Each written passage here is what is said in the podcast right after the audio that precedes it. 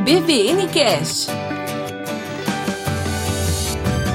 皆さんどうもはじめましてジョージです Olá pessoal, muito prazer, eu sou o Joji e hoje então a gente vai começar o nosso quadro Japão Wakaranai onde a gente vai falar um pouco sobre o Japão, os japoneses, a cultura e a história japonesa, tudo com o intuito de desvendar um pouco sobre as coisas que talvez você e muitos outros que não são japoneses ou que simplesmente não nasceram e não cresceram como um japonês tenha dificuldade de entender.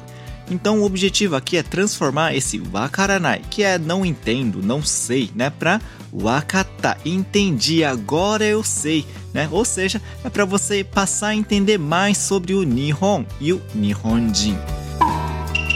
Bem, mas vamos lá então falar do nosso primeiro assunto que vai fazer a gente entender um pouquinho mais sobre os japoneses, ok? O tema é Uchito Soto, né, que traduzindo literalmente é como dentro e fora. Talvez você esteja se perguntando agora, mas dentro e fora do que, hein, Jody?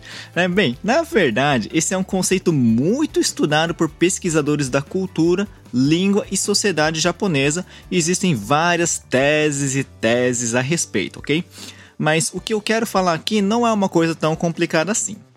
Uchi e Soto, né? Dentro e fora. É uma coisa que os japoneses acabam fazendo e vivendo inconscientemente e na verdade influencia praticamente tudo na vida dos japoneses, ok?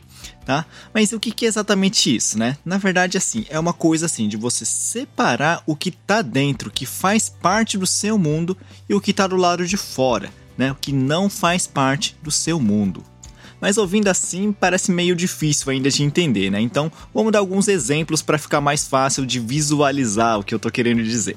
Tá. Um jeito de entender uchi e soto são as relações com as pessoas, as relações interpessoais. Eu considero que estão dentro as pessoas que eu me sinto próximo. Pode ser por causa de relação sanguínea, familiar, né? mas também pode ser por amizade, afinidade e intimidade. E todos esses que estão dentro, né, no Uchi, fazem parte do meu grupo, do meu clã, do meu mundo. Então, por isso, são aqueles que têm grande valor para mim e eu tenho grande confiança neles. Do contrário, aqueles que eu não conheço ou que são só meros conhecidos, mas que eu ainda não tenho intimidade, são os que ficam do lado de fora, no Soto. Não fazem parte do meu grupo, são estranhos no meu mundo, intrusos. Ou seja, não confio neles e eles têm pouco valor para mim. Outro exemplo que a gente pode visualizar um pouco melhor essa questão de uchi e soto é no trabalho, né? Todos os meus chefes, colegas que trabalham na mesma empresa fazem parte do meu mundo de trabalho, né? São os que fazem parte do meu time. Do contrário, aqueles que são de outra empresa, mesmo que não sejam concorrentes, ou aqueles que não fazem parte do meu mundo de trabalho, ficam de fora. Nesse sentido, até mesmo a minha família em relação ao meu trabalho são estrangeiros, são de fora, estão no Soto. E levando isso para um nível nacional, você ser japonês, nascido e crescido no Japão com cara de japonês e que fale japonês é estar dentro, né? É você estar no uchi. E quem não é desse jeito são gaijin, né? Que literalmente significa pessoa de fora, são os forasteiros, tá? Ou seja, não faz parte do povo, do grupo e do clã. Isso é tão verdade que em 2015, quando uma japonesa mestiça, mas que nasceu e cresceu no Japão, ganhou o título de Miss Japão para representar o Japão na competição de Miss Universo, só por causa desse fato de ela ter ganhado, pegou fogo na internet com críticas a respeito dela, dizendo que ó, não tem cara de japonesa, ou parece que está representando os Estados Unidos, ou pior, Miss Japão ser uma mestiça é um absurdo, né? Choveram vários tipos de comentário né, desse tipo. Então, ela que fala a língua, entende a cultura, tem nacionalidade japonesa e uma mãe japonesa, só por não ter aparência, ela não foi considerada de dentro, foi considerada de fora. Soto mas eu queria que você ouvisse tudo que eu disse até agora com muito cuidado, tá? Não pense que os japoneses estão fazendo isso de maneira consciente, tá? Fazer uma maldade consciente. Eles na verdade nem sequer pensam que estão fazendo uma discriminação racial ou alguma coisa para atacar alguém. Né? Isso é fruto de alguma coisa que está enraizado na cultura, no jeito de ser e viver do japonês há milênios. Claro, Quando a gente vê esse tipo de cena onde os de fora são né, ignorados ou desprezados, a gente fica chocado, a gente fica revoltado, mas se a gente pensar por outro lado, eles valorizam ao extremo os que estão dentro, estão no uchi. Ou seja, uma vez que você consegue ser identificado como alguém que está dentro, eles vão te valorizar, vão confiar em você de olhos fechados e não vão deixar ninguém te desprezar. Então, esse conceito de uchi e soto é o que acaba regendo todo o padrão de comportamento do povo japonês, tá? Então, eu vou dar assim dois exemplos de comportamento que são fáceis de observar. O primeiro é a linguagem. Se você conhece um pouco da língua japonesa, deve saber que ela é extremamente rígida com regras de formalidade, né? Existem mil formas de falar a mesma coisa, que vai variar principalmente de acordo com o nível de respeito e o nível de intimidade que você tem com a pessoa com quem você está falando.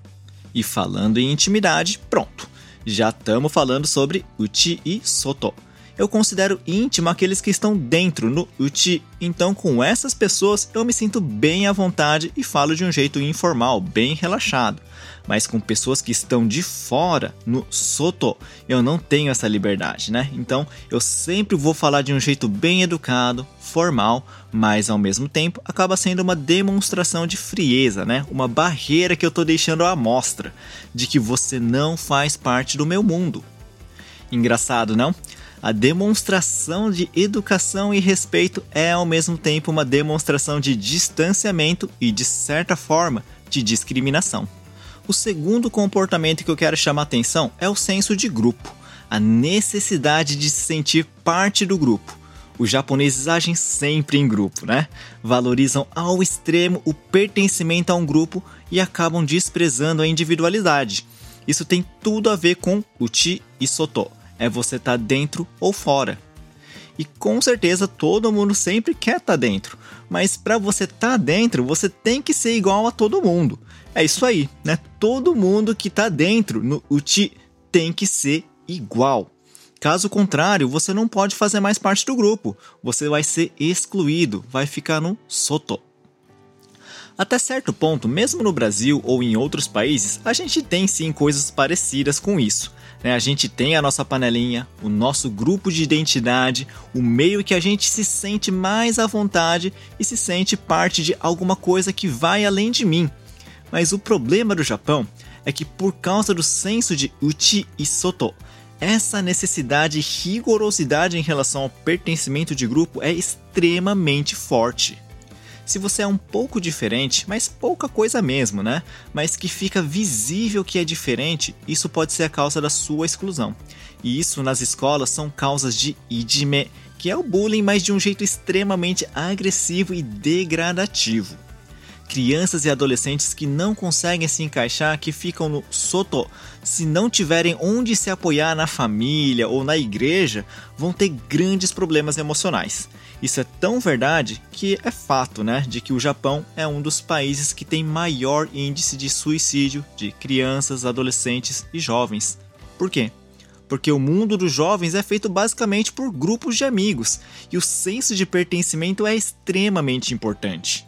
Todo mundo vive se esforçando para estar tá dentro, ser igual a todo mundo, mas alguns não conseguem e outros se cansam de tanto se esforçar e se forçar a ser igual a todo mundo e isso não é diferente para os adultos. Todos os japoneses tendem a ser iguais no jeito de se vestir, comer, beber, trabalhar, todo o viver. Né? Todo mundo quer se encaixar no padrão, porque assim não fica de fora. Quanto dos brasileiros no Japão já não se sentiram como reais estrangeiros ou forasteiros, mesmo morando anos e anos no Japão, convivendo com aqueles mesmos japoneses por todo esse tempo, mas ainda são tratados como gaijin, pessoas de fora. Bem, falando assim, é, você conseguir superar essa muralha que separa o Uchi e o Soto parece impossível, né? Mas temos uma boa notícia sim, não é impossível. É muito difícil? Sim, é muito difícil, mas não é impossível a gente pode sim ser alguém considerado do uchi por um japonês, mas isso vai levar tempo e dedicação.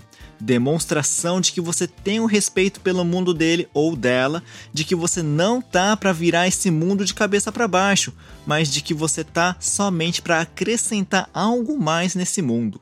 É isso aí. Se a gente quiser entrar no Uchi, a gente tem que saber compreender e respeitar.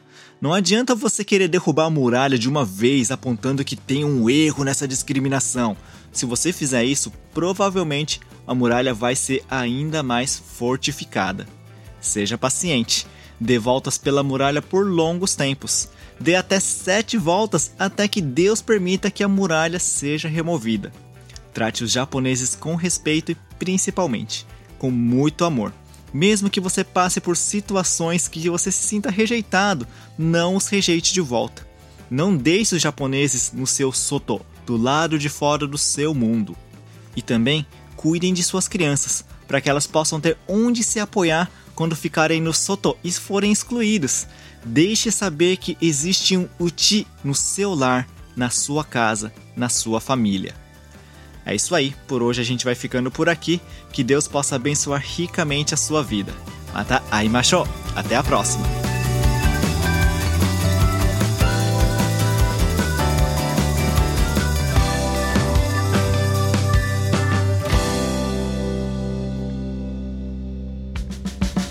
Siga o EBVN Cash nas redes sociais.